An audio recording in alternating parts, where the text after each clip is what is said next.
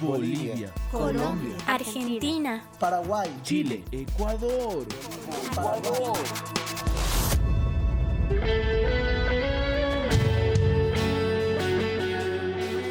Muchas naciones, muchas naciones. Una voz que proclama las verdades del Evangelio de Cristo, descubriendo las mentiras que engañan a los jóvenes y estableciendo principios para vivir en el Espíritu. Somos generación profética. Generación profética. Somos generación profética. Generación profética. Generación Profética.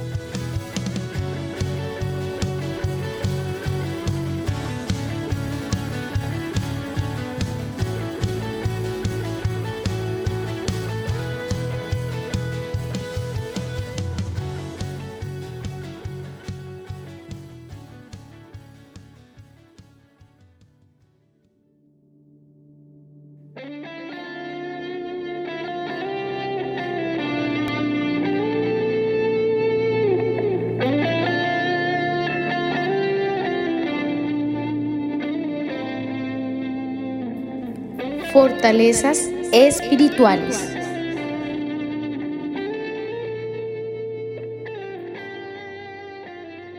Sí, creo que eh, este tema de las fortalezas que, que estamos tocando realmente em, pareciera que son temas que un cristiano normal promedio ya, ya sabría, ¿verdad? Pero em, en lo que el Señor nos ha llevado estos días y, y bueno, ahí en lo que nosotros también hemos estado como profundizando y mirando en el Señor, eh, este tema de las, de las fortalezas eh, mentales pasa desapercibido muchas veces, ¿no? Eh, por, por la vida de, de iglesia que tenemos, porque tal vez andamos en, en actividad constante con nuestras congregaciones y muchas cosas, es como que muchas veces el, el creyente examina el área de, de, pecados, ¿no? O sea, examina su vida en cuanto al tema pecados, pero muchas veces no es examinar en cuanto al tema fortalezas, ¿no? O sea, qué, qué fortalezas se, se, están formando o, o, se han formado en mi vida, ¿verdad? Y, y una de las cosas que, eh, que veíamos en cuanto al tema de, de fortalezas es como, eh, digamos, hablando en el, en el contexto bíblico, ¿no? Las, las fortalezas se ubicaban como en lugares altos, eran como, como, como en, lugares altos y por lo tanto era difícil poder conquistarlas, ¿no? Porque la, la visibilidad, el que, el que guardaba la fortaleza, pues podía ver si, si venía cualquier enemigo a atacarla o, o a tomarla, eh, digamos, la, la acción podía ser muy rápida, ¿no? Entonces, eh, eh, las fortalezas son, son esos lugares que defiende el enemigo, ¿no? Y que, que, pues, que está dispuesto a que no sean derribadas, a que no sean quitadas. Eh, entonces, ¿qué, ¿qué, importante es lo que estamos viendo? Yo quiero esta mañana simplemente hacer, hacer énfasis sobre, sobre lo que es una fortaleza, ¿sí? un poco como para, no, no para que digamos que es la única definición, pero sí como para que, que tengamos la mirada puesta eh, en cuanto a lo que es una fortaleza, ¿no? Y, solamente quiero leerles algo que dice, una fortaleza es cualquier tipo de pensamiento que se exalta a sí mismo por encima del conocimiento de Dios, ¿no?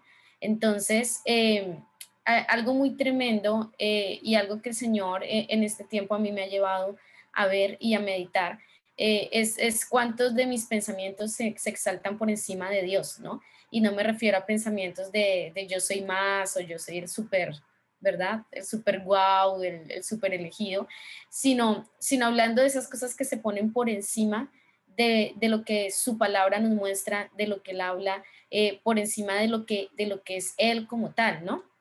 El hecho, por ejemplo, de que una persona eh, siempre piense acerca de ella misma con rechazo, por ejemplo eso es un pensamiento por encima de Dios. ¿Por qué? Porque su palabra nos dice que Él nos ha, por ejemplo, nos ha escogido, nos ha hecho aceptos en Él, ¿verdad? Nos ha recibido en su familia, nos ha hecho sus hijos. Entonces, eh, cuando estos pensamientos son constantes en la vida de una persona, eso está por encima de Dios. O sea, se está exaltando a sí mismo, aunque pareciera que es un pensamiento de rechazo, aunque pareciera que es un pensamiento que hace menos a la persona, está por encima de la verdad de Dios, está por encima de lo que él ha establecido. Entonces, por, eso este tema de examinar las fortalezas a veces puede pasar desapercibido, ¿no? Porque aún un pensamiento de rechazo puede estar por encima del Señor, ¿verdad? Porque, porque no logra la, persona posicionarse en, valga la redundancia, en la posición y, en el lugar que tiene en Dios, ¿no? Y es por esa eh, razón que el Señor eh, nos está dando esta semana eh, esta palabra de metanoia, ¿no? Ayer el pastor decía algo muy importante, decía, o hacía esta pregunta, ¿ustedes creen que el creyente necesita una sola metanoia en su vida? ¿verdad? Y, él decía, no, o sea, constantemente necesitamos la, eh, ese metanoia de Dios, ¿no? Ayer, cuando yo compartía con, el otro grupo, Johncito compartía, yo no sé si tú, tú te acuerdas esa primera vez que yo llegué a tu grupo de Benjamín, para los que no saben, John fue mi primer líder de Benjamín. Eh, y, y, yo les recordaba, les contaba ayer cómo, cómo Benjamín ha sido esa herramienta de Dios para producir metanoia en mi vida, ¿no? Recuerdo tanto que, que esa primera vez llegué al, Benjamín con tanta altivez, con tanto, con tanto orgullo, ¿verdad? Miraba a John en los talleres como raro, como, ¿verdad? No, no sé qué me está diciendo. Eh, y recuerdo cómo, cómo estos Benjamines han, han ido produciendo esa, esa, esa metanoia, ¿no? Esa metanoia no solo por las palabras, sino, ¿verdad? Por, por los líderes que nos, que nos tocaron en su momento, que, que, que ayudaron a que se produciera esa metanoia en nuestras vidas también. Entonces, eh, por eso es tan tremenda la herramienta que Dios nos está dando, porque la metanoia está muy relacionada con las fortalezas mentales, está muy relacionada con las maneras eh, de pensar. Y esa es una de las cosas que más nos cuesta muchas veces examinar y, y traer a la luz. ¿Por qué? Porque la mente trabaja mucho con el corazón y el corazón eh, dice la palabra que es engañoso, ¿no? O sea, eh, hacen muchas veces todo un cuadro donde es difícil ese, examinar. Amigo, no sé, creo que ibas a decir algo. No, solamente, solamente sumarte eh, que en la definición de, una fortaleza también está el, y, es muy ilustrativo, el que es una habitación fortificada.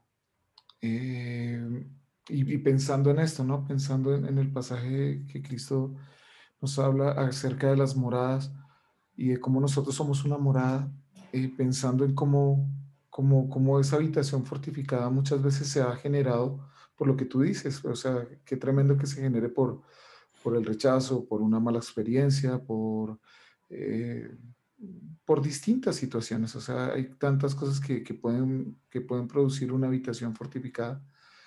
Eh, y, y, es que se genera, o sea, una habitación se puede generar por, primero por protección, ¿sí? Entonces, ese es ese medio también de protección que las personas usamos para cuando nos sentimos quizás agredidos, cuando nos sentimos quizás con miedo, con temor, con, con tantas cosas, eh, son, son esas, esas herramientas que muchas veces usamos y se convierten en nosotros en una habitación, en una habitación fortificada.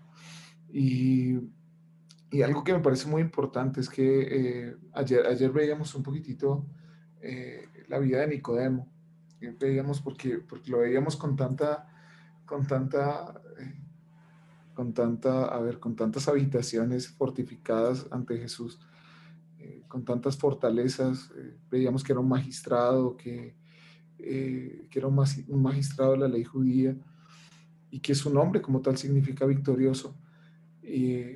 y que para tener victoria en realidad lo que, lo que necesita es un encuentro, un encuentro genuino y un encuentro que, le permita lo que tú estás diciendo, ¿no? esa metanoia y ese, y ese cambiar, cambiar su mentalidad eh, pero vemos que, muchas veces todas esas eh, fortalezas que se han creado en la mente nos llevan a pensar de una, manera y nos, llevan a, a, razonar y a sacar argumentos, a sacar muchas cosas que se oponen a la verdad. Entonces, qué tremendo lo que tú estás diciendo porque eh, tú, tú decías esto, una fortaleza se hace en lo alto. Y, y pensaba eso, ¿no? Pensaba cuán, alto está el pensamiento de, o puede estar los pensamientos en nosotros que, que generan, que generan fortalezas.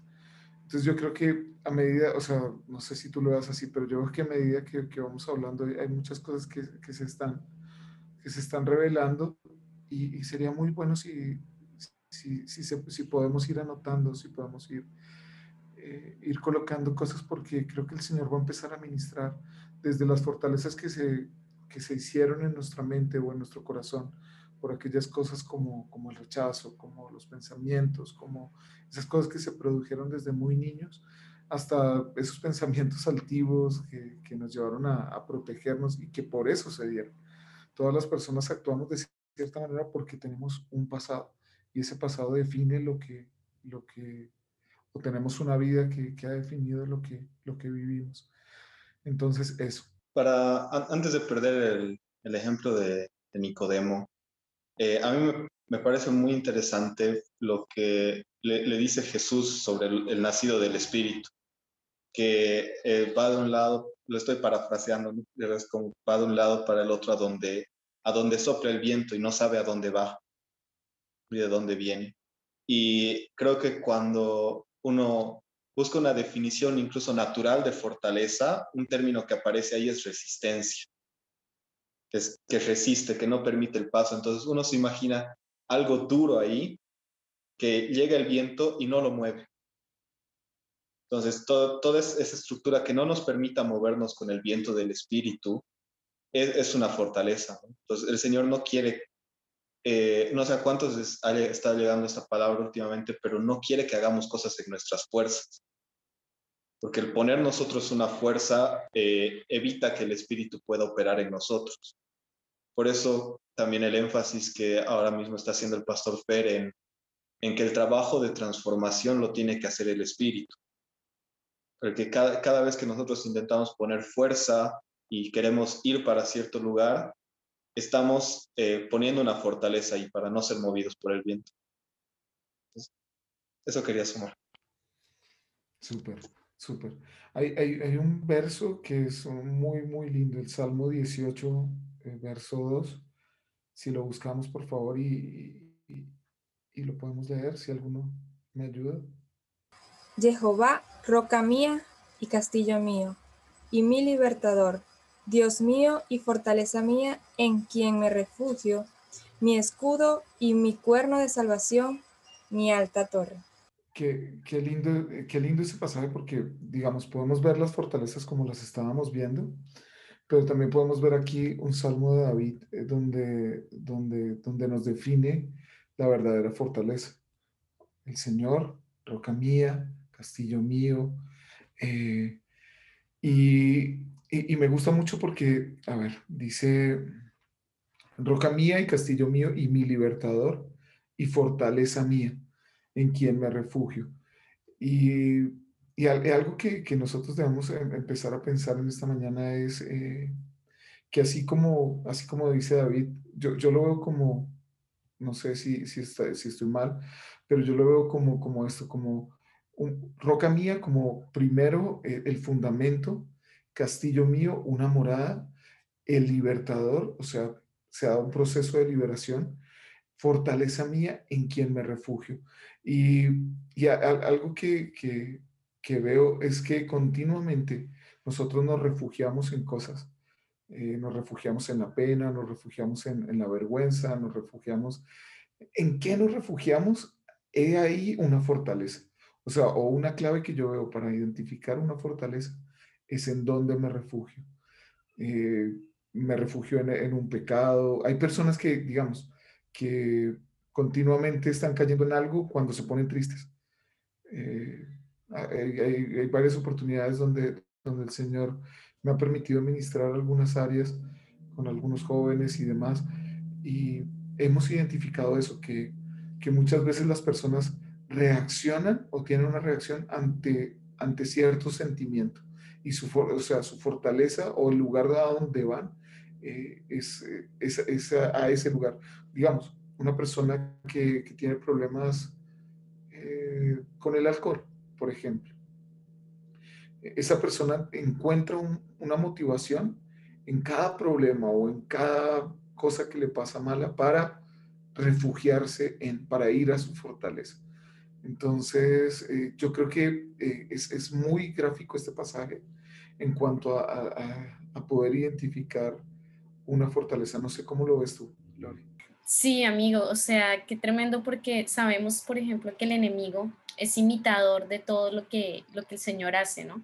Entonces, en este, en este pasaje del, del, Salmo 18, habla como el Señor es nuestro, nuestro refugio, ¿no? Como, como Él es nuestra fortaleza, como en Él estamos protegidos.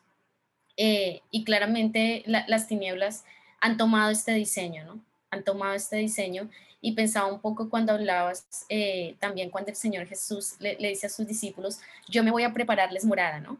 Hablando de, de la acción, de, de, cómo le estaba preparando el hombre para hacer esa habitación eh, de Dios, ¿no? Para hacer esa morada del Espíritu Santo.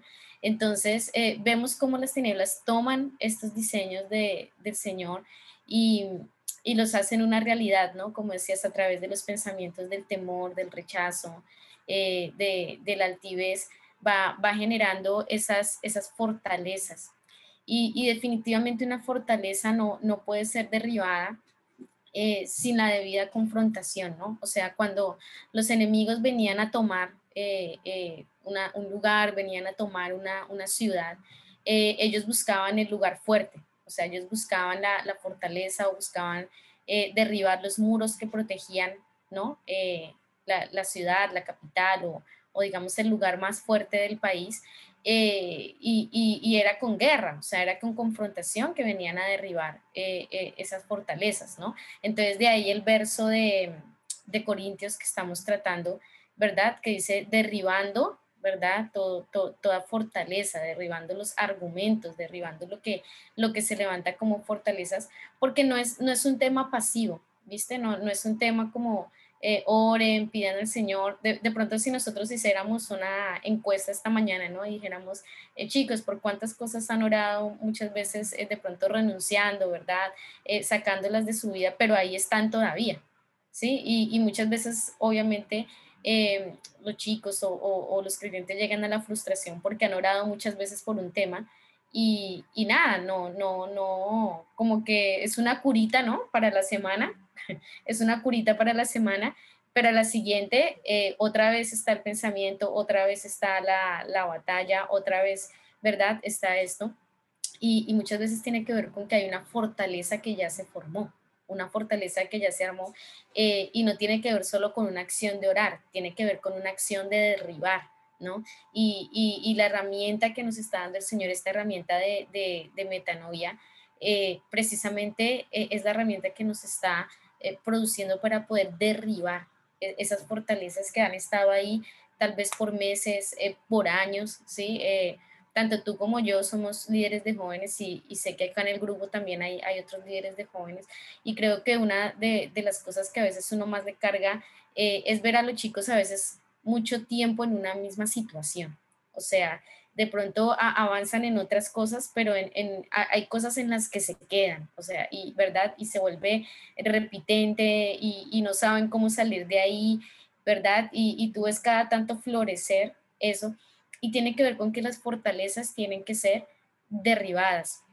Ahora, algo, algo curioso de las fortalezas es que las fortalezas están muy relacionadas al, al viejo yo, están muy relacionadas a, a, esa naturaleza, ¿verdad? De, de la han caído, a ese, a ese viejo yo.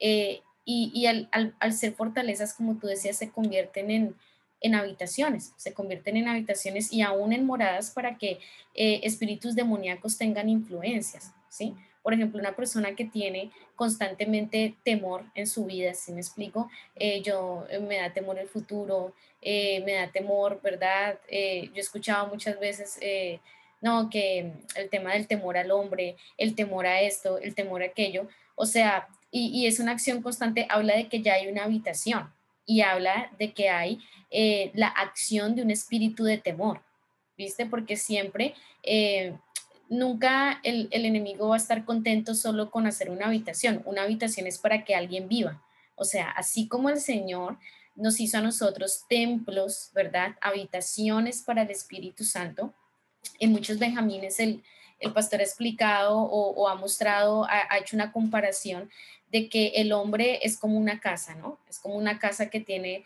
varios pisos, que tiene varias habitaciones y en la medida que, que se va avanzando en, comunión con Dios, que se va avanzando en luz, eh, todas las habitaciones de la casa van siendo llenas de Él, ¿no? Entonces, eh, si, si ponemos esta figura de la casa, eh, muchas veces hay habitaciones de luz dentro de una persona. ¿Por qué? Porque, porque ha permitido que la luz entre, porque ha derribado, ha, rendido, ha, hecho metanoia en, maneras de pensar respecto a esos temas, pero hay otras que en su vida son habitaciones de tiniebla.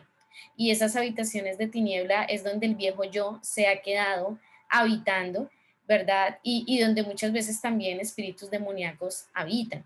Y no estamos hablando de que, de que el espíritu demoníaco pueda poseer a un hijo de Dios, ¿sí? O sea, un espíritu demoníaco no hace la acción del Espíritu Santo, que es que él llena completamente, pero sí puede tener influencia cuando hay una presencia de tinieblas, cuando hay una habitación o cuando se ha hecho una fortaleza de oscuridad, ¿sí? porque es que nosotros tenemos que empezar a poner bajo la lupa eh, de la verdad todas las cosas, ¿sí? Por ejemplo, lo que hablamos del rechazo. Si bien el rechazo no es un pecado moral, eh, el pecado no es algún tema de inmundicia, ¿verdad? De pronto no está afectando a otros, eh, es oscuridad, es tiniebla. ¿Por qué? Porque eso nació de las tinieblas, eso no viene de la luz, eso no viene del padre, ¿verdad? Entonces, a veces, eh, por ejemplo, el, tema de ver el rechazo, que no es, digamos, un pecado grave, hace que las personas minimicen, minimicen su acción, ¿verdad? O, ayer, como hablábamos, eh, alguien de yo, me parece que fuiste tú, Johncito, un verso respecto a la tristeza que se produce como resultado, ¿verdad? De, un arrepentimiento, pero también hay tristezas que no vienen como resultado de eso, ¿sí? O sea, hay, hay personas que, que viven tristes, ¿verdad? Que mantienen una tristeza interna en su corazón. Y el hecho de que no se ponga bajo la luca de un pecado de inmoralidad, por ejemplo, no quita la verdad de que eso siguió eh, o eso nació de la tiniebla. ¿Vieron? Entonces, a veces nosotros separamos las cosas eh, o clasificamos eh, muchas cosas como pecado y otras no, pero al final la fuente es la tiniebla. Y si eso es una constante, es que ya hizo una habitación es que ya hizo una fortaleza, ¿verdad? Y, hay, hay, la acción también ya de, una entidad espiritual, hay la acción ya de, algo demoníaco que, que, que vino a habitar la habitación, ¿sí? Valga la, disculpen que haga la redundancia del término, pero es que no hay como una, una mejor palabra para poder describirlo. Entonces, eh, esas fortalezas son eh, todas esas actitudes incorrectas que, protegen y defienden la vida del yo viejo, ¿sí? Son todos esos pensamientos que protegen eh, lo, que, lo que viene de la tiniebla, lo que viene de, oscuridad, ¿no? Entonces, eh, ¿cuál es el deseo de Dios? Que Él sea nuestra fortaleza, que nuestras habitaciones, ¿verdad? Eh, que las fortalezas que hayan en nuestra vida sean de luz. Pero eso va a tener mucho que ver con nuestras maneras de pensar, o sea, lo que hace que se genere una fortaleza en la persona es la manera de pensar. ¿Sí? Sí, obviamente el corazón, es que la mente y el corazón están íntimamente unidos, ¿sí? Entonces, lo que hay en el corazón muchas veces lo manifiesta la manera de pensar. Y de pronto uno dice, no, pero, o sea, pero es que yo no creo que esto esté en mi corazón, pero tus pensamientos lo están manifestando. ¿Vieron? Entonces, eh, a uno muchas veces le cuesta reconocer o, le cuesta ver que sí tiene cosas en su corazón que, no son de la luz, ¿verdad? Pero los pensamientos lo están manifestando. Y si es algo constante, es que ya ha hecho una fortaleza. Entonces, eh, eh, en estos días de metanoia, lo que el Espíritu Santo quiere hacer es sacar a la luz esas fortalezas de oscuridad que se han hecho dentro de nosotros, en nuestras maneras de pensar, y algo que, tenemos que entender es que esa es una acción, eh, yo les decía que para derribar una fortaleza tiene que haber una acción confrontativa, ¿sí? No, no es algo pasivo, los, los enemigos no venían frente a Israel y les avisaban, ¿verdad? Les decían, miren, vamos a, a tomar su ciudad, vamos a tomar su nación, ¿verdad? No, ellos caí, le caían a la fortaleza y caían a derribar las defensas de la nación. Entonces, eh, de la misma manera, nosotros no debemos mirar el tema de fortalezas como algo, eh, voy a orarlo, eh, voy a pesarlo, voy a mirarlo, voy a meditarlo, sino que nuestra acción debe ser, esto tiene que ser derribado, esto tiene que ser derribado. Por ejemplo, ayer tocaron un tema que fue el arrepentimiento, ¿verdad? Y, y ayer tuvo que ser un día que fortalezas respecto a ese tema tuvieron que ser derribadas, ¿sí? Porque yo creo que eh, si bien algunos podían tener alguna idea de cosas que se trataron ayer, de otras no, o sea, de otras el Espíritu las estaba revelando ayer y las estaba poniendo frente a nosotros, ¿verdad? Eh, confrontándonos con qué es un verdadero arrepentimiento, confrontándonos eh, cuáles son los indicadores de un arrepentimiento, ¿verdad? Entonces, eh, es importante que nosotros comprendamos, ¿verdad? Que si queremos una metanoia en nuestra vida constante, tiene que haber ese derribar de fortalezas. Y por eso este, este verso de Corintios es tan tremendo, porque dice derribando, ¿verdad? Derribando, destruyendo los argumentos y toda altivez que se levanta contra el conocimiento de Dios. Entonces no es una acción, eh, no estamos hablando solo de un bloqueo mental, ¿sí? O sea, no estamos hablando solo de, es que yo no entiendo esto. No, es, estamos hablando de esos pensamientos que ya están por encima de la luz, que, se han convertido en esa, en esa habitación, ¿no? Entonces, eh, al entender que las fortalezas de, de oscuridad, ¿sí?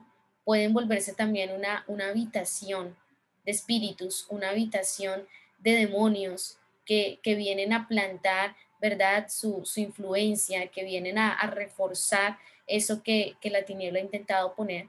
Nosotros debemos comprender que también necesitamos ser liberados, ¿verdad? No se trata solo de derribar, sino de, de ser liberados de lo que han estado ocupando esas, esas habitaciones. Entonces tiene que, haber una liberación, tiene que haber un derribar, ¿verdad?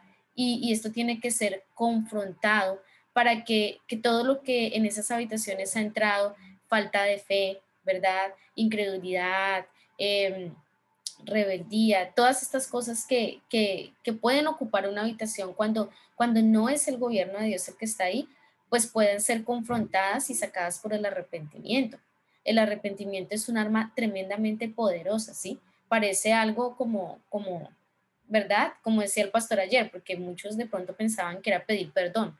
Ay, pues ya yo le pedí perdón al Señor, eh, ya yo reconocí delante de Dios todas las cosas, pero ayer el Señor nos mostraba un camino y nos decía, este es un verdadero arrepentimiento, ¿verdad? Y no es un, eh, no, no es un entrenamiento del pastor, o sea, a través de la palabra, el Señor nos mostró ayer cómo es un correcto arrepentimiento. También nos mostró un, falso arrepentimiento, ¿verdad? Entonces nos damos cuenta que el arrepentimiento no es solo una acción de pedir perdón, sino que es, una acción de confrontar la fortaleza que, que se ha levantado, que se ha formado, y, y se confronta arrepintiéndonos correctamente, ¿no? Obviamente no, como lo que compartía Gabriel al comienzo, ¿no? Eh, no es con nuestra fuerza, porque en definitiva yo puedo hacer todos los, pasos o las cosas que vi ayer, ¿no? Que aprendimos, pero necesitamos esa acción del Espíritu Santo en nuestras vidas, necesitamos anhelarla, o sea, necesitamos decirle, Espíritu Santo, yo necesito verlo, o sea, yo necesito eh, realmente ver estas cosas que, que verdad, porque yo puedo hacer todos los pasos, o sea, yo, yo puedo, verdad, porque ayer lo aprendí, porque ayer lo vi, eh, porque me di cuenta que, que yo no me arrepiento correctamente, pero lo que más debemos anhelar es la acción del Espíritu Santo en nuestras vidas, que venga ese, ese completo convencimiento. Y yo no sé, eh, Johncito, y ahí te largo la pregunta, si te ha pasado muchas veces a ti, que, que de pronto tú le dices a alguien algo, ¿verdad? Le dices, mira, ¿sabes qué? Creo que no estás bien en esto eh, o, creo que por aquí, por donde estás yendo, no es, ¿verdad? Yo veo en el Señor que, que por ahí no es el camino. Eh, sin embargo, por más que a veces uno trata, ¿verdad? De, de como, ay, no agarre, no coja por ahí. Eh, si el Espíritu Santo no, no, hace esta acción de convencer completamente, ¿verdad? Y de abrir, es como que no se, o sea, no se puede hacer más nada, ¿no? O, o, aún en nuestra propia vida Dios a veces nos habla ciertos temas y, y ya, los habló, pero o sea, eh, yo me he visto confrontada que muchas veces yo tengo que decirle, Espíritu Santo, yo necesito ver esto. O sea, lo entiendo, lo tengo frente a mí, pero no, no lo entiendo. O sea, no, necesito verlo, necesito saber que, que, que tú estás poniendo esto frente a mí. No sé cómo lo, lo ves tú, cómo lo has experimentado, amigo. Ya volvemos con Generación Profética. Generación Profética. Generación Profética.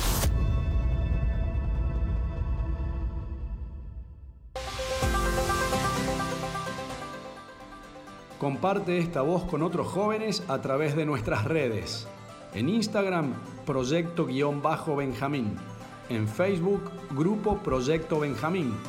Por correo electrónico a contacto arroba proyectobenjamín.com o visitando nuestra web en www.proyectobenjamín.com. Somos, Somos. somos, somos. Somos Generación Profética.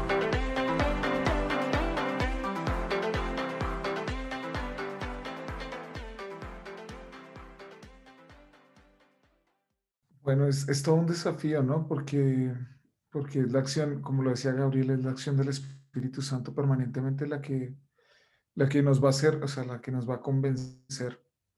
Eh, yo veo que, yo veo que continuamente, continuamente el, el error es, eh, el error es ver, e- es ver algo que, que todavía no está. O sea, a ver, cuando tú hablas del arrepentimiento, me llega, me, me- y de los pasos, ¿se acuerdan de los pasos que decía el pastor ayer?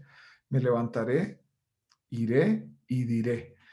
Entonces, eh, digamos, eh, muchas veces yo, yo, yo me, me pongo a pensar en esto, me pongo a pensar que, digamos, en el caso que, en el ejemplo que vimos ayer, en el ejemplo de, eh, de Nicodemo, él se levantó y fue y dijo, pero no dijo lo correcto.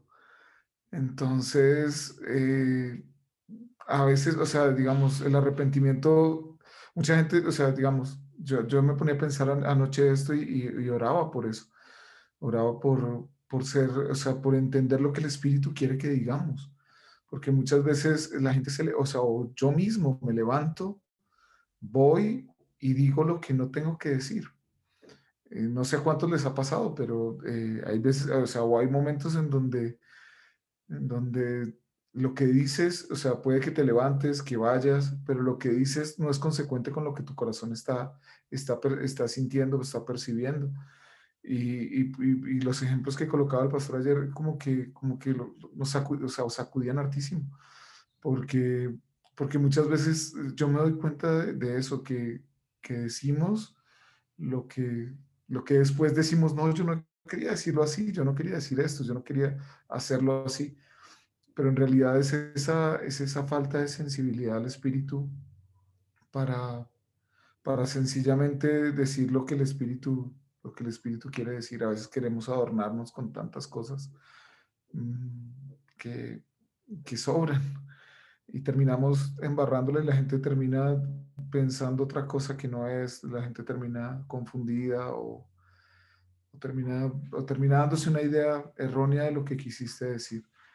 Y de ahí que, de ahí que lo que estás hablando, Lore, es tan tremendo porque veo que, veo que en, en el hablar se nota mucho esa habitación del temor, esa habitación que por tanto tiempo, tanto tiempo se ha dado en, en muchas personas. Y, y- y pensaba en esto, pensaba en, en la educación. Yo creo que las personas que están acá vivieron una educación presencial eh, que hoy en día es distinta porque es virtual, pero en la educación presencial se generaban muchos miedos, muchos temores.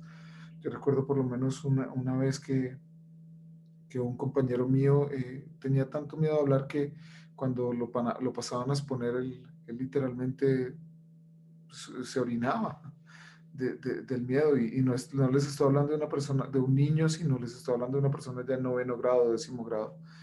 Eh, y pues eso era motivo de burla para todos, pero, pero imagínense, imagínense lo que eso hizo en su vida, en, su vida, ¿no? Eh, y- y yo creo que así como este ejemplo, hay muchos más en donde el temor se constituye en una habitación tan, tan, tan, tan, tan frecuente o personas que han sufrido de bullying, de, de tantas cosas, de, de lo que hablábamos ayer al inicio de la plenaria, de sobrenombres, de, de- de tantas definiciones, tantas etiquetas que han marcado su vida, que, que literalmente pues eh, cuando, cuando, cuando ves el proceso cuando llegan a ti, como tú lo dices, llegan con todo eso y, y a veces aún en la misma congregación sin el Espíritu Santo son juzgados y no son sanados como deberían ser sanados, ¿no? Sino son, sino son juzgados por su condición, por la condición en la que vienen, por el temor el, que tienen. Yo noto esto mucho, Lori, no sé si te pasa a ti, que las personas tienen mucho miedo, mucho miedo de la autoridad, eh, mucho miedo de, la, de, de, de hablar, de, soltar, de abrir su corazón. Y muchas veces veo que no es ni siquiera por el pecado, sino es por, por las heridas que traemos muchas veces. O sea, eh, Jesús, Jesús dice esto y, y, es muy gráfico. Dice que cuando una habitación está limpia, o cuando la casa más bien está ordenada y vacía, que los espíritus como que vuelven y rondan. Y a veces no vemos esa acción. Esa acción de, de, de, de estar permanentemente pesándonos en lo que, en lo que ya, ya hemos caído anteriormente. Pensamos que, que una victoria se da y es completa ya, eh, sin pensar que, continuamente vamos a seguir siendo perseguidos por eso, o sea, y vamos a seguir siendo bombardeados por eso. Eh, y el creernos fuertes, pues lo único que hace es poner un, manto o, una apariencia de arrogancia, de altivez, que muchas veces eh, es el primer espíritu que llega ahí, ¿no? Y, se presenta como, como la altivez y, y, bueno, ya no, ya, ya no te da miedo, ya no te da temor, pero ahora tienes una altivez tremenda y, cuando hablas pareciera que está hablando eh, ese, mismo, ese mismo espíritu de altivez y de orgullo y de vanagloria. Entonces, eh, yo veo que, yo veo que, que esa fortaleza del temor es, es tan, tan dañina y tan destructiva en nuestras vidas y, ha formado tantas cosas en el carácter y en la personalidad que, que el Espíritu Santo quiere derribar y, quiere que nosotros mantengamos la guardia activa en, en, esa, en, esa victoria que ganemos permanentemente. Entonces, pues yo te confieso que, que, a mí personalmente es un tema que me da duro. O sea, el, el, mantenerme, el mantenerme alineado. ¿Por qué? Porque eh, hay momentos que llegan victorias, ¿no? Y que piensas que, estás, y que, o sea, pues, mm, o sea, estás bien, pero de, repente hay algo que te hace, que el Espíritu Santo no te hace mirarte y decir, hey, no estoy tan bien como, como pensaba, ¿no? Hay orgullo en mí, hay, quizás hay vanagloria en mí, quizás hay, eh, hay altivez en mí, quizás hay Ah, bueno, tantas cosas que se pueden presentar, ¿no? Eh, ya no hay esto, esto, esto, esto, esto, pero, pero ¿qué hay? Y lo importante es lo que hay porque eso es lo que necesita ser cambiado. Porque si no se cambia, no es efectivo. O sea, no es efectivo para el reino y no es efectivo para Dios. Y, y es un poquito con la idea que lucha Nicodemo.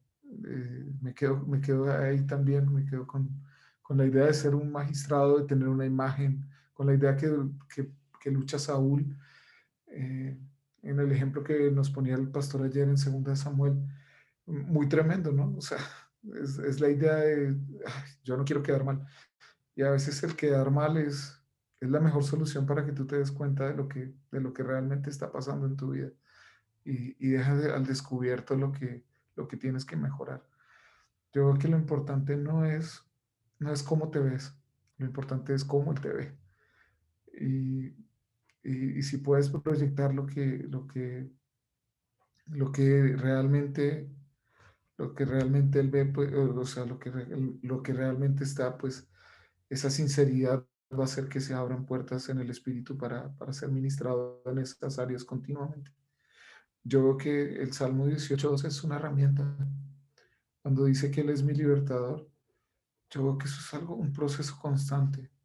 Constantemente necesitamos liberación porque constantemente estamos expuestos al mundo y constantemente estamos expuestos a lo que las personas dicen de nosotros. No sé si te ha pasado, Lore, que muchas veces la gente dice, oh, tremendo lo que tú dijiste, oh, tremendo esto, tremendo aquello, tremendo aquello. Y de repente por ahí pasa algo que te baja los, humos así, y, y, te das cuenta, ¿no? O sea, de lo que las palabras, de lo que las personas, eh, no, sin querer, o sea, no te están diciendo nada malo, sino que tú mismo agarraste esas palabras y las, y las atesoraste y, después te das cuenta de, ay, estoy otra vez en lo mismo, o sea, pensé que había derrotado el orgullo, pensé que había derrotado la altivez, pero me estoy dando cuenta de que, de que, de que estoy siendo activo. Entonces, no sé si te ha pasado, no sé si yo, yo continuamente, eh, continuamente, y les abro mi corazón, continuamente lucho con ese tema, lucho con el tema de, de, alinearme en el espíritu, de verme, y, y, por, ahí, por ahí lucho con, con, con, eso, con los nervios, con, con tantas cosas que no son de Dios, o sea, que en realidad no vienen de su espíritu, porque su espíritu es paz, y, y a veces me doy cuenta cuando estoy cuando estoy muy nervioso, hablo de más, hablo, hablo apresurado y lo que les decía, ¿no? Se, se nota, se nota, se nota muchísimo. Eh, se nota lo que, de, lo que sale. Entonces, continuamente estoy, estoy pesándome en eso y, viendo arrepentirme bien, correr, o sea, levantarme, correr y también decir lo correcto, porque a veces uno, uno entra en la justificación ah, pero esto, pero aquello, pero aquello, pero aquello. Y la fortaleza se mantiene. Ahí es donde la fortaleza se activa, ¿no? cuando hay excusas, cuando, cuando uno, mismo, uno mismo tiene como la respuesta para todo. Entonces, algo que, que sirve mucho es, es derribar todo argumento, como lo dice el versículo 5 de 2 de Corintios 10. Derribar todo argumento. ¿Qué argumentos tienes? ¿Qué argumentos? ¿Qué argumentos? Ah, pero es que me hicieron. Ah, pero es que me dañaron. Pero es que esto, pero que derríbalo. Creo que, creo que, creo que así lo he vivido y así como que se ha vivido en el ministerio a través de, estos años, amiga. Sí, amigo, mientras, mientras hablabas, eh, pensaba en, en, tanto temor que hay dentro de, de la iglesia, ¿no? Dentro, eh, también, como tú comentabas, aún en nosotros, ¿no? Eh, nos damos cuenta que muchas veces todavía caminamos en temores, caminamos en, ¿verdad? En, ese confrontar que hace el espíritu constantemente, pero tú utilizaste una palabra eh, que yo creo que es muy poderosa, que yo creo que es muy poderosa y es la palabra sinceridad. Sinceridad. Eh, eh, porque veo que, que, muchas veces la falta de sinceridad hace que precisamente el temor siga permaneciendo, ¿cierto? Hace esa falta de sinceridad, sigue protegiendo y lo que tú decías, ¿no? A veces nos damos cuenta de las cosas pero tratamos de seguir adornándolas, ¿no? O sea, de, justificarlas, de decir, no, pero esto, pero puede ser por esto, puede ser por aquello, puede ser por lo otro. Em, y, y, recordaba un verso en el libro de Hebreos que dice, acerquémonos con corazón sincero, con corazón sincero eh, delante del trono de la gracia, dice, ¿verdad? Y, y es tan tremendo porque de pronto uno cree que uno siempre se acerca con corazón sincero al Señor, pero, pero este versículo hace énfasis y dice, acerquémonos con corazón sincero delante del trono de la gracia. O sea, eso a mí me hace pensar que, que aún muchas veces podemos acercarnos a Dios sin sinceridad. Y por eso Él no nos puede liberar, no nos puede, ¿verdad?, como, como producir esa metanoia en nuestras vidas. Eh, a, veces también confundimos el, el, tema sinceridad, ¿no? O sea, eh, sinceridad no implica, como tú decías, no implica altivez, sinceridad no implica eh, ciertas actitudes incorrectas. O sea, sinceridad implica mostrar lo que, lo que yo soy y lo que me está pasando, ¿sí? O lo que, lo que está eh, sucediendo. Entonces, eh, aún el Señor en la palabra nos anima, nos exhorta a que aún delante de Él nos acerquemos con sinceridad. Porque yo, yo no sé si les pasa, pero a veces yo me daba cuenta que, que aún orando, presentándome delante del Señor, yo también le daba como las explicaciones de las cosas, ¿no? Señor, reconozco que, esto está dentro de mí, pero Señor, puede ser por esto, por aquello, ¿verdad? Y como que uno le dice al Señor todas las posibles causas de lo, que, de lo que le está reconociendo, de lo que le está diciendo. Eh, y a veces el Señor solo busca esa sinceridad de nosotros. Y es tan tremendo porque dice, acérquense con corazón sincero al trono de la gracia. O sea, eh, lo, que me hace ver a mí, y no sé, Johncito, como ahí me puedes diferir de pronto, yo sé que, que tú también estudias la palabra profundidad, me, me hace ver que, que, si él dice o, o hace esa, ese énfasis en el trono de la gracia, es porque ahí vamos a recibir gracia. O sea, eh, una de las definiciones de la palabra gracia es lo que nos completa, ¿sí? O sea, la gracia ha sido dada para completarnos, porque nosotros eh, sin Cristo siempre estamos incompletos, ¿sí? Siempre, o sea, siempre estamos faltantes de muchísimas cosas si no es Cristo quien llena todos esos espacios, ¿no? O sea, si ustedes y yo nos miramos sin Cristo, encontramos un millón de faltantes. O sea, ¿verdad? Me falta esto, aquello, lo uno, ¿verdad? Y ahí sale la, el rollo, ¿verdad? Y sale el rollo de todo lo que nos hace falta, porque es la verdad. O sea, e, es la gracia de Cristo quien nos completa, siempre, todos los días, cada día, cada mañana.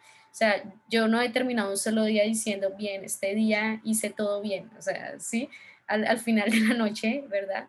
Eh, señor, pues, eh, sabes, me esforcé muchísimo hoy por, no sé, qué les digo yo por no pecar, pero te necesito, o sea, te necesito porque, porque al, final del día y al comienzo del día es el quien nos completa. Pero yo veo que para ser completados por esa gracia, según esta palabra, eh, la sinceridad es muy importante.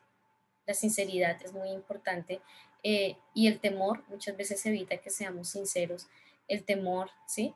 Ahora, obviamente lo, lo que Johncito decía, eh, yo creo que parte de, estar en Benjamín nos ha hecho evolucionar y, hablo eh, un poco de los que de pronto tienen alguna vida a cargo, ¿no? O sea, o, tienen la, tarea de, ayudar a alguien, sea un niño, sea un joven, sea un hermano adulto. Eh, creo que hemos ido evolucionando en, ese, en eso, en lo que tú decías, en no juzgar sin Cristo, ¿no? O sea, definitivamente eh, se puede juzgar sin Cristo, se puede pesar sin Cristo, se puede discernir sin Cristo en medio, eh, muchas cosas y creo que el Señor nos ha ido llevando en esa evolución eh, de que todos debemos ir cambiando nuestra manera de pensar, ¿no? Y ir aprendiendo a juzgar como Cristo, a ver como Cristo. Para mí una, una de las preguntas más confrontativas de los últimos años, y hablo como de los últimos tres años para acá, ha sido, bueno, ¿cómo, cómo enfrentaría Cristo esto?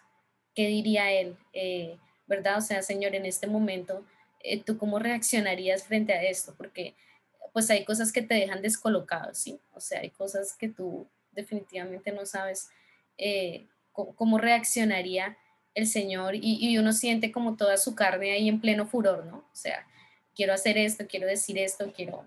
Yo creo que lo correcto es, es, hacer esto, Em, pero necesitamos, necesitamos esa, esa sinceridad.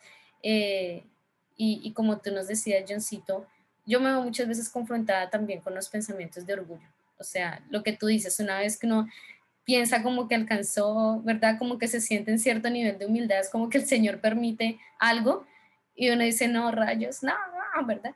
Y tiene que volver al trono de la gracia. O sea, tiene, tiene que volver al trono de la gracia una y otra vez eh, ¿verdad? Porque, porque es como que cada vez Cristo nos muestra algo de Él que nos damos cuenta que no, que no está formado, que no está formado. Eh, y es lo que dice la palabra, ¿no? El que tiene la esperanza de, de, ser como Él se purifica a sí mismo, ¿no? Y Él nos da la oportunidad de, de vernos siempre frente a Él. Pero ahí es donde las fortalezas mentales juegan un papel importante, porque muchas veces Cristo nos está mostrando cosas que no, que no tenemos formadas de Él y donde hay una fortaleza lleva a la condenación, lleva al cómo es posible que yo todavía, ¿verdad? O sea, yo, no sé, Lorena Beltrán piense estas cosas, haga esto, eso no puede ser posible, ¿cierto? O ver eso de Cristo que no está formado en mí me puede llevar al trono de la gracia. Señor, te necesito. Señor, realmente no sé cómo, cómo hacer que, que, esto nazca en mí. O sea, no, no, no, ¿cierto? Entonces ahí las fortalezas juegan un papel bien importante, aun cuando nos vemos frente al Señor. Ahí, ahí, juegan un papel tremendo, porque ahí nos damos cuenta que lo que necesita la renovación es nuestra manera de pensar, ¿sí? Porque muchos eh, pueden ver a Cristo, ¿verdad? Pero a veces quedan hundidos en, en, ¿verdad? En sí, qué terrible, cómo puede ser posible que yo tenga esto todavía, que yo no haya vencido esto, ¿verdad? Y, y todo eh, muy al yo, o sea, todo muy al yo y aunque, aunque pareciera que estamos siendo confrontados, es, es como que el yo está muy herido, se hiere el yo y, y, y no deja que, o sea, no deja que el Señor trabaje como tiene que trabajar. Entonces, necesitamos tanto de esa gracia y necesitamos tanto eh, de la sinceridad, no solo para, para, ¿verdad? Para ver lo que está mal, sino para presentarnos ante su trono. Y yo veo que Él responde con gracia, o sea, cuando hay un corazón sincero, él, responde con gracia. Y lo que, lo que Johncito decía era muy importante, cuando hay un corazón sincero no hay mucho adorno, ¿verdad? O sea, no hay mucha justificación. Yo muchas veces he tenido que, ir a personas eh, y, a veces Dios me manda a, confesar y hablar cosas con personas que, que de pronto no son de mi entera confianza, ¿verdad? No es mi mejor amigo, no es mi mejor... Pero el Señor me dice, ve allá, o sea, ve a exponerte frente a alguien que, ¿verdad? Que, que tú sabes que no te va a salir con paños de agua tibia, sino que, que tiene algo de parte de mí para, para darte, ¿verdad? Y, y, es difícil, pero, pero ahí uno ve la gracia del Señor. Y yo me he sorprendido muchas veces eh, cuando yo realmente soy sincera en algo y digo, ¿saben qué? Me pasa esto y no le adorno, no le justifico, sino no hago todo el, diagnóstico de, de sanidad interior de por qué me está pasando, sino que digo, esto es, o sea, esto es, estos han sido mis pensamientos, esto es lo que, lo que ha estado recurrente en mi vida y, pues yo necesito ayuda en esto. O sea, yo, yo necesito realmente, eh, he buscado al Señor, he orado, pero, pero veo que no hay, o sea, que hay una fortaleza, ¿vieron? Ahora le podemos, bueno, no, no me atrevo a decir ponerle un nombre, porque hasta a veces me parece eh, tenerle nombre a todo como que no me gusta mucho, pero eh, podemos decir, ¿no? tengo una fortaleza y no sé cómo derribarla. Necesito ayuda, ¿verdad?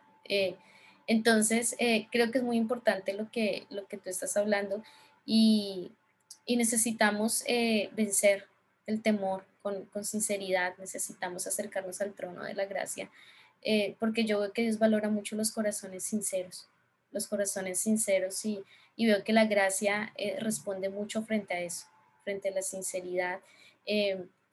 ¿Por qué? Porque yo creo que el corazón de Dios no es vernos atormentados, ¿sí? O sea, muchas veces eh, cuando, cuando hay cosas que no se pueden vencer, eh, hasta la vida de las personas caen en tormentos, ¿sí me explico? Porque constantemente ven delante suyo la falla, ven delante suyo lo, que sea que, sabemos que no está bien con Dios, em, e, está delante y, son cosas que, a veces llegan hasta ser eh, tormentos, ¿no?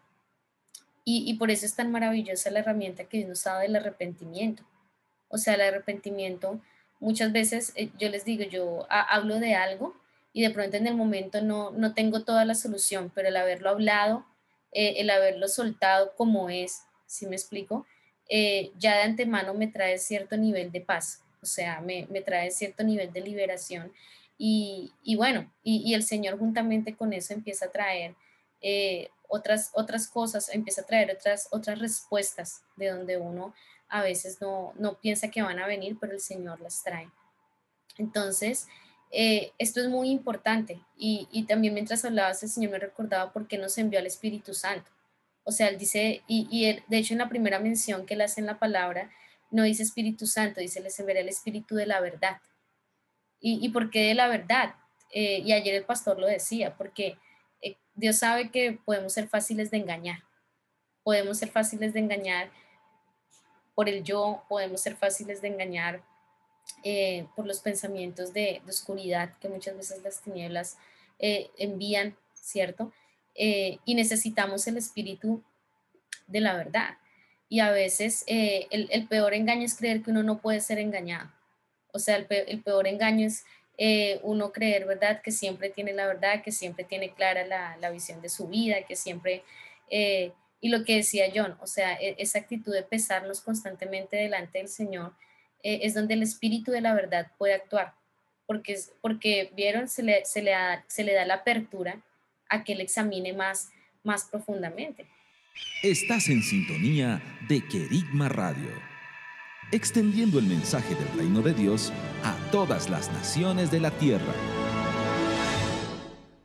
Entonces, eh, es tan importante el espíritu de la verdad es tan importante eh, constantemente desear que Él nos lleve a, la verdad, ¿no? Dice, dice ese texto en Juan, eh, yo les enviaré el Espíritu de la verdad para que Él les haga conocer todas las cosas que oye de mí y del Padre, para que, para que constantemente Él les esté, ¿verdad?, transmitiendo eh, todo lo que está pasando en el Padre y en el Hijo. Y la verdad, no estamos hablando solamente de, de las doctrinas extrañas o filosofías del mundo, ¿verdad? No estamos hablando solamente de, que nos va a hacer ver la mentira, sino, sino si, si nosotros habláramos solo de la palabra mentira, ¿cuántas cosas entrarían ahí? ¿Sí? ¿Cuántas cosas entrarían dentro de la mentira? Pero a veces, ¿verdad? Pensamos en la mentira solo como decir mentiras. Pero ¿cuántas cosas pueden entrar dentro de una mentira? O sea, ¿cuántas cosas pueden entrar dentro de un engaño? Entonces, eh, nosotros necesitamos al Espíritu de la verdad. ¿Por qué? Porque en el momento que dejamos de ver algo, en el momento que, que, se nos genera una fortaleza en algún punto de nuestra vida, nos quedamos en un estado de inmadurez. O sea, hasta donde llegamos y, y, el Espíritu no pudo seguir hablando sobre esa área de nuestra vida y se formó la fortaleza, nos quedamos en un estado de inmadurez. Y lo dice Hebreos, ¿no? Le dice, hermanos, eh, ustedes en cuestión del tiempo ya deberían ser maestros, ¿verdad? Dice, pero eh, es necesario que otra vez se les vuelva a dar leche eh, y empieza a dar las razones por qué se quedaron en estados de inmadurez, ¿verdad? Y dice, es necesario que otra vez se les vuelva a enseñar los rudimentos y eso, ¿se acuerdan que lo estuvimos viendo en estos meses con, con, con los benjamitas?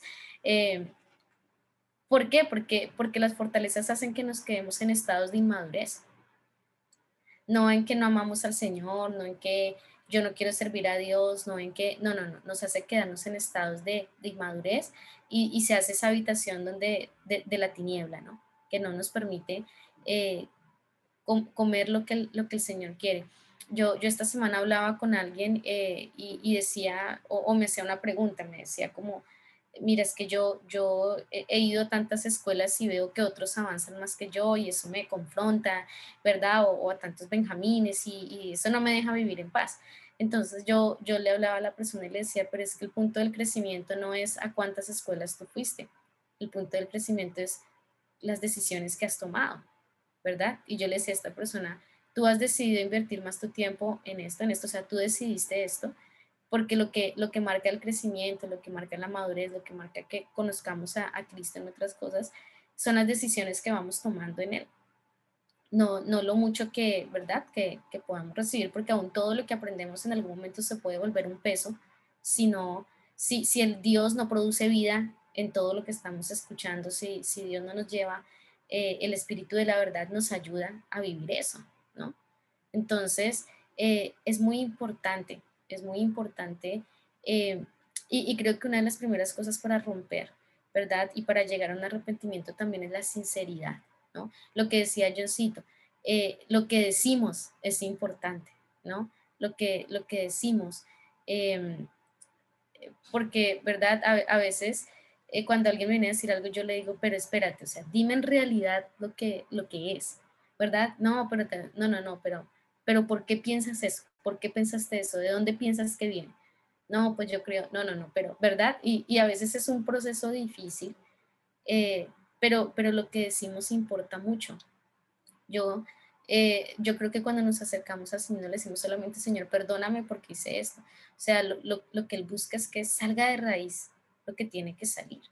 Entonces, eh, necesitamos derribar todo lo que está protegiendo pensamientos, pensamientos que, que, son tiniebla, ¿sí? Que son tiniebla. Eh, y, yo quiero como eh, focalizarlo en esa palabra, tiniebla. No pecado, sino tiniebla, ¿sí? Tiniebla porque, porque a veces por, por hacerle mucho énfasis el tema pecado dejamos como de ponerle atención a otras que son tiniebla, que son, eh, ¿verdad? Y, y, eso pasa de pronto mucho en los que llevan muchos años en el Señor. Yo no sé cuántos aquí llevan poquito en el, siendo creyentes, ¿verdad? No sé, no, sé si de pronto ayer en la presentación hablaron algo de eso, pero, pero eh, qué lindo que los que están con poco tiempo en el Señor eh, puedan eh, escuchar lo que estamos hablando esta mañana, ¿no? Y, y, que el Señor pueda romper el poder del autoengaño, que el Señor pueda romper el poder del autoengaño, porque el autoengaño religioso es, es muy tremendo, o sea, el autoengaño religioso es muy tremendo eh, porque precisamente la fe ocupa un papel importante, ¿vieron? Entonces, eh, que el Señor pueda romper esos autoengaños en que muchas veces caemos, ¿verdad? Eh, yo no sé si, si, te ha pasado también, Yosito, pero a veces este, este tema de, yo solo quiero tener puestos mis ojos en Dios, ¿no? Pero a veces eso no permite que ni Dios mismo nos, nos o sea, que ni el Espíritu Santo nos corrija, nos redarguya, ¿no? Porque eh, eh, son, son, autoengaños en que se cae. Y por ejemplo, esa es una buena pregunta. ¿Qué es tener los ojos realmente puestos en el Señor? O sea, ¿qué es realmente depender de Dios? ¿Qué es realmente, o sea, qué, qué es realmente, si me explico? Eh, porque podemos caer en, en, en, en, autoengaños. Por ejemplo, yo sé que en, en todo debemos depender de Dios, pero cuando yo veo la palabra, me doy cuenta que Él también quiere que dependa de su cuerpo. Por ejemplo, cuando yo leo las escrituras, eh, me doy cuenta que él, él, dice, todos son un miembro y el uno depende del otro. Entonces, eh, por ejemplo, dependencia, o sea, cuáles son las dimensiones de dependencia y cómo, cómo nos movemos en esto. Y podemos caer en autoengaños, como decía el pastor ayer, por no conocer la palabra, ¿sí? Por, por, por muchas cosas podemos caer en autoengaños que el Señor quiere, quiere, quiere, quiere liberarnos y siempre tenemos que darle esa apertura al Espíritu de verdad. O sea, eh, decirle, Señor, como decía Diosito, pesarnos, examíname, ¿verdad? Examíname. aún muchas veces eh, yo también voy a, otras personas y le digo, ¿qué ves tú? ¿Qué has visto este tiempo? ¿Cómo, ¿Cómo ves que me estoy manejando en estas cosas? ¿Sí? Porque, porque nuestra luz aumenta también cuando vamos con otra lámpara, ¿no? Cuando alguien, eh, yo veo que tiene un poco más de luz que yo en, en muchas cosas, yo voy, yo voy y digo, ¿qué, qué estás viendo? ¿Cómo, cómo, eh, cómo ves este, este asunto, no? Entonces, eh, creo que el Señor quiere, quiere enderezar nuestros caminos y que no, se, que no seamos objetos del engaño, que no seamos objetos del engaño, que no seamos eh, objetos de, de, de, hacernos sabios en nuestra propia opinión. Y, dice, la, dice esta carta, la primera carta a Juan, dice, eh, todo el que dice que no tiene pecado, dice, ha hecho a Dios mentiroso, ¿verdad? Entonces, eh, dice Juan, eh, no, confiesen, ¿verdad? Dice, y el Señor es bueno, es fiel y justo para limpiarnos de toda maldad. Dice, porque, porque si no lo hacemos, es, es decir, que no tenemos pecado. Dice, y todo el que dice eso ha hecho mentiroso a Dios. Entonces, ahí esta primera carta de Juan habla del autoengaño. Ahora, obviamente no está hablando del otro extremo de todo el tiempo soy un pecador, ¿no? No, yo estoy mal, yo no sirvo para nada, ¿verdad? No hago nada, todo. soy un pecador. No, no, no está hablando de eso, Juan. Lo que está diciendo es, pues todo el que dice que no, que no tiene nada, que está de 10 en todo, dice a ese Dios mentiroso. ¿Por qué? Pues porque para eso él mandó el espíritu de la verdad.